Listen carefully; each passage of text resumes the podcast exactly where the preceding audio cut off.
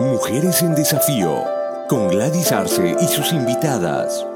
Un espacio con contenidos relacionados para ti, mujer, que estás buscando respuestas a los nuevos desafíos en un tiempo de grandes cambios. ¿Qué tal, amigas? Les habla Gladys. Realmente me siento muy feliz el estar compartiendo con ustedes a través de este espacio. Hoy hablaremos de algo muy importante, que es la familia. Algo que nos concierne a todas. Todas como mujeres anhelamos tener una familia feliz. Pero ¿cuál es el estado actual de las familias en pleno siglo XXI?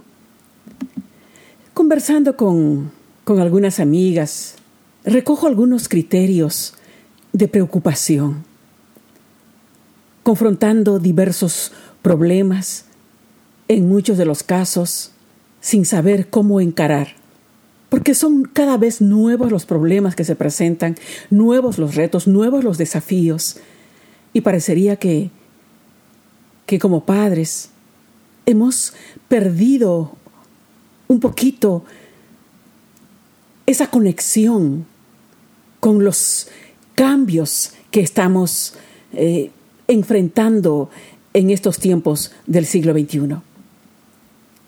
El estado de, de las familias, recogiendo algunas opiniones, es que parecería que estuviera en emergencia, como alerta roja. Por supuesto, no están en peligro de desaparecer como algunos afirman, pero necesita cuidado intensivo.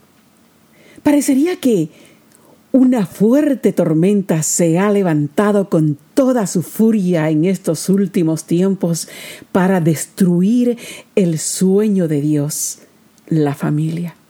Pero vemos que a través de la humanidad, a pesar de los grandes cambios que, se han dado, hubieron siempre cambio de, de culturas,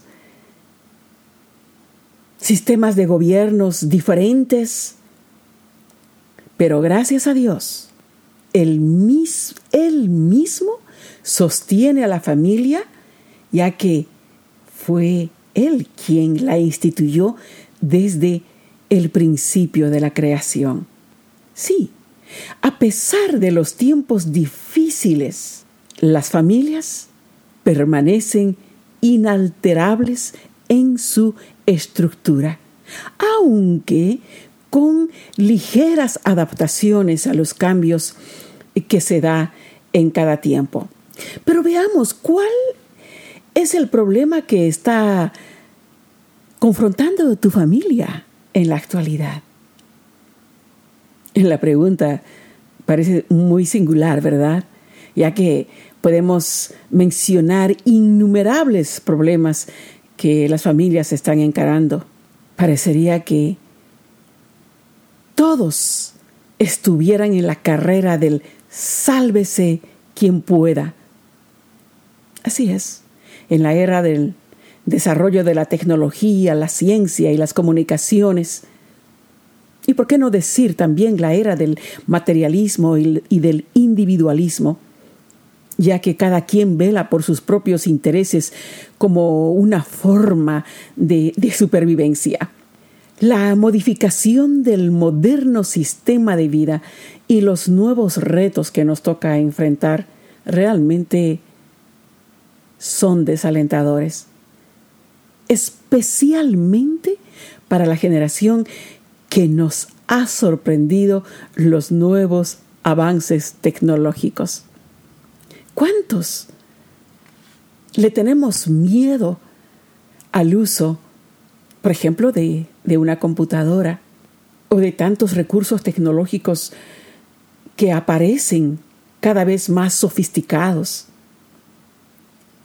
Realmente es una carrera a la que no podemos alcanzarla y nos, nos vamos quedando, nos vamos quedando un poquito atrás.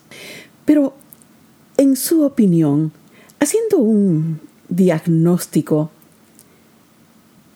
¿cuál es su opinión acerca del estado de las familias?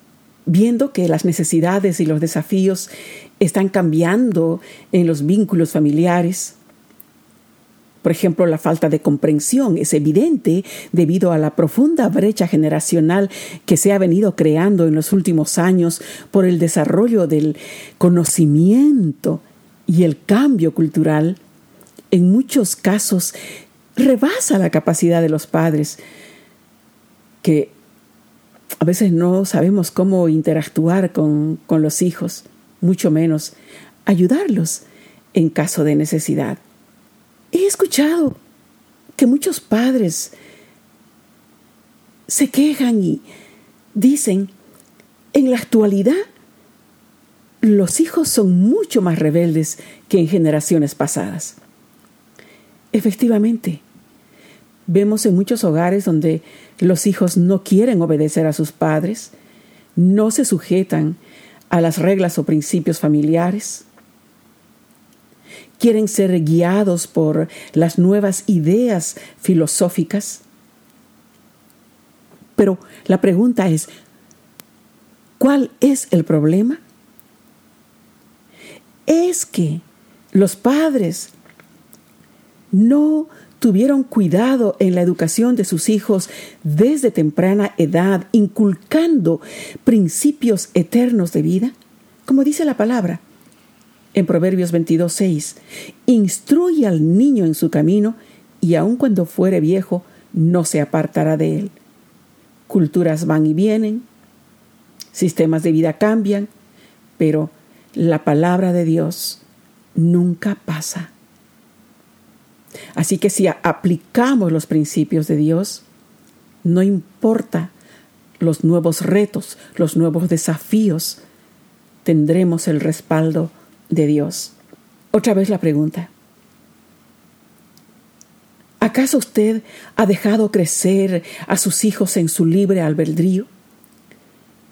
Dejando que desde niños tomen decisiones guiados por sus propios gustos o caprichos?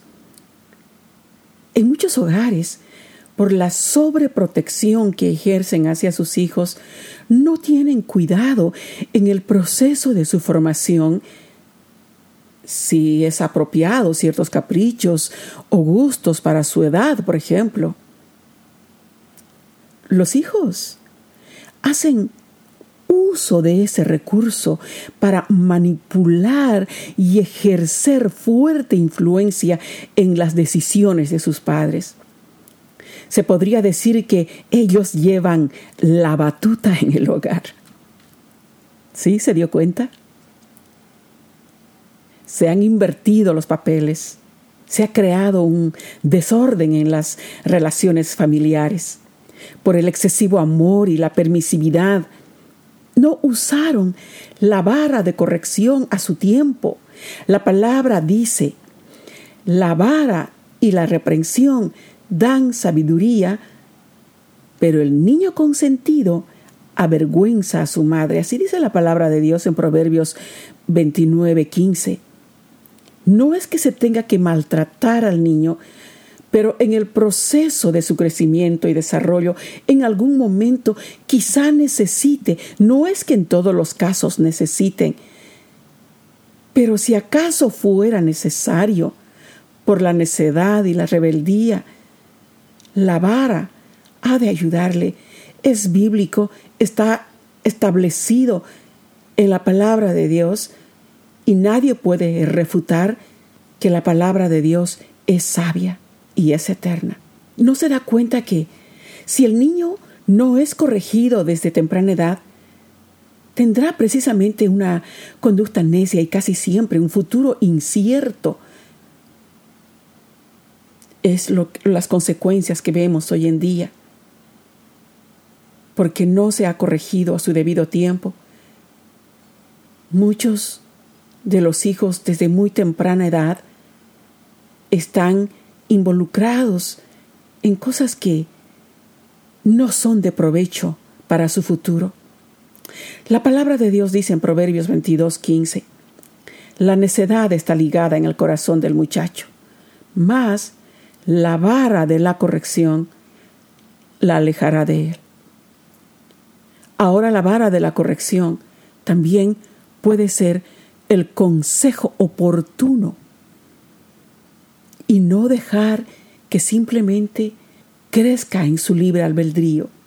La disciplina definitivamente es un recurso preparado por Dios por amor y para bien. Dice en Hebreos capítulo 12, versículos 5 al 7, Hijo mío, no menosprecies la disciplina del Señor, ni desmayes cuando eres reprendido por Él, porque el Señor al que ama disciplina y azota a todo el que recibe por hijo. Si soportáis la disciplina, Dios os trata como a hijos, porque ¿qué hijo es aquel a quien el Padre no disciplina, si tu amiga realmente amas a tus hijos, que yo sé que así es, más vale que temprano te pongas de acuerdo con tu esposo para preocuparse de brindar una buena educación a la heredad que Dios les ha dado. Definitivamente son muchos los factores que afectan en la formación de los hijos. ¿Sabe? A veces el abandono de los padres por cuestiones de, de trabajo, de viaje, separaciones conyugales o divorcio. En otros casos por la falta de una conexión saludable de padres a hijos. Estos se ven en la necesidad de buscar fuera de casa, entre los amigos, lo que no encuentran en casa, convirtiéndose en presa fácil de los peligros que existen afuera. Son vulnerables a las fuertes influencias negativas del medio. Realmente el dolor que causa el abandono de los padres es muy difícil de sanar. Los hijos confrontan secuelas emocionales en muchos casos por el resto de sus vidas. Es por esa razón que debemos volcar nuestro corazón hacia nuestros hijos como padres, como madre, como padre. Encarar como primera responsabilidad el cuidado de edificar esas vidas para un futuro seguro de ellos mismos. Conversando con una amiga, esposa de pastor Mayra Monzón, nos decía lo siguiente. A ver el, ejemplo de Daniel y sus amigos. Aunque ellos estaban cautivos y estaban en el palacio del rey, ellos no se contaminaron aún ni con la comida. Pero eso fue por la enseñanza que una madre tuvo para sus hijos. ¿Cuáles son los retos que están enfrentando los jóvenes o los hijos? Bueno, la tentación de lo que son las drogas, el homosexualismo, todo lo que viene a ser pecado y niega a Dios. Realmente tienen mucha razón son esos los peligros que enfrentan cuando nuestros hijos no están siendo acercados a Dios. Dios es el que ha establecido la familia y ha establecido los principios en su palabra para que nosotros como padres tengamos la ayuda de Él. Dice que como padres, si no sabemos qué hacer en un momento determinado, debemos pedir sabiduría y Él nos la daría. Así que no hay dónde perderse, no hay retos ni desafíos tan grandes ni tan nuevos que no podamos encararlos. Dios da la sabiduría y por amor hacia nuestra familia, es que nosotros debemos hacer los esfuerzos necesarios para defender a nuestra familia en medio de todas las vicisitudes. Es posible salir victoriosos ante tantos desafíos Sí es posible. Es posible solo con el socorro de Dios, la protección de Dios. Nuestra esperanza está puesta en Él. También rescaté la opinión de otra amiga, esposa de pastor, Cristina Arce, que nos decía acerca de, de los problemas que están enfrentando las familias. Primero,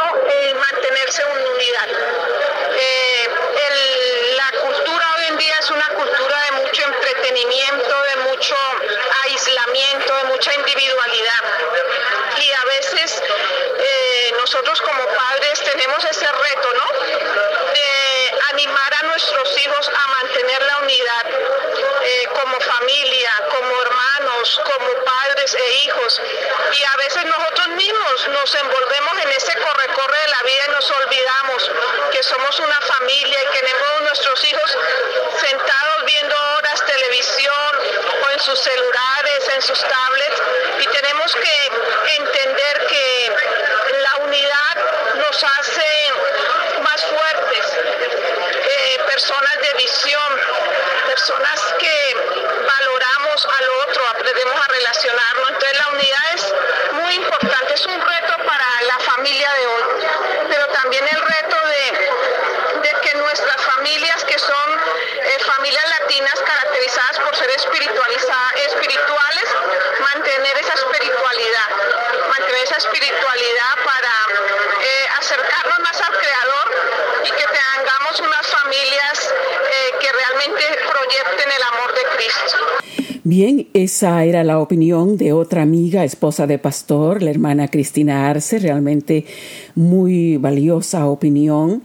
Creo que debemos enfocar precisamente toda nuestra atención en todos esos esas distracciones por las que eh, son apartados nuestros hijos, no solamente del seno del hogar, pero también son apartados de Dios. Y para eso creo que la buena comunicación es esencial para fortalecer los lazos de unidad y crear armonía para la felicidad familiar. Las buenas relaciones hacen felices y saludables a las personas. Estar rodeados de un ambiente de amor brinda seguridad, ayuda a las personas a ser creativas, innovadoras y, exitosas. Realmente eh, creo que tomar tiempo para establecer eh, conexión con cada uno de nuestros hijos, no sé cuántos hijos tiene usted, sea uno o sean cinco, cada uno de ellos es muy, pero muy importante. Así que, o sea, la vida de cada uno de ellos es muy importante y es por eso que debemos tomar tiempo para con cada uno de ellos y hacer que realmente ellos puedan valorar lo que tienen, a su padre y a su madre, ser parte de esa bendición que Dios tiene para ellos cuando hay, una, hay un mandamiento con promesa que es honra a tu padre y a tu madre para que te vaya bien y seas prosperado en todo. No podemos ignorar los problemas, pero podemos tener paz en medio de todas esas circunstancias. Lo más valioso es pasar tiempo en familia. Es la mejor inversión que se puede hacer. ¿Se ha dado cuenta que muchas de las familias ya no comparten la mesa a la hora de las comidas? Algunas familias lo hacen en ocasiones para celebrar algunas fechas especiales como algún cumpleaños, Navidad. Y en muchos Quizá ni esas fechas, aún esas fechas son olvidadas. Creo que debemos volver a las raíces de la familia tradicional. Cuando miro y pienso en la estructura familiar, veo que realmente es increíble. Dios en su infinita sabiduría la soporta, la cuida. El amor es vital para fortalecer los lazos familiares. Cuando no hay amor, hay un vacío y las personas se vuelven insensibles, pierden la esperanza, olvidan el objetivo con el cual fueron creados. Definitivamente, el amor es la solución a todos los problemas. Quiero cerrar este espacio con una con una frase que dijo Madre Teresa de Calcuta. ¿Qué es lo que puedes hacer para promover la paz en el mundo? Ella dijo, ve y ama a tu familia. Muchas gracias por su atención. Le ruego que pueda suscribirse a este podcast para que usted pueda recibir en su email. Así que será una alegría el estar siempre en contacto con nuevos artículos. Deseo que el Señor le dé sabiduría, que disfrute de una familia feliz. Hasta aquí, Mujeres en Desafío. Gracias por su atención. Esté atenta a nuestro próximo episodio.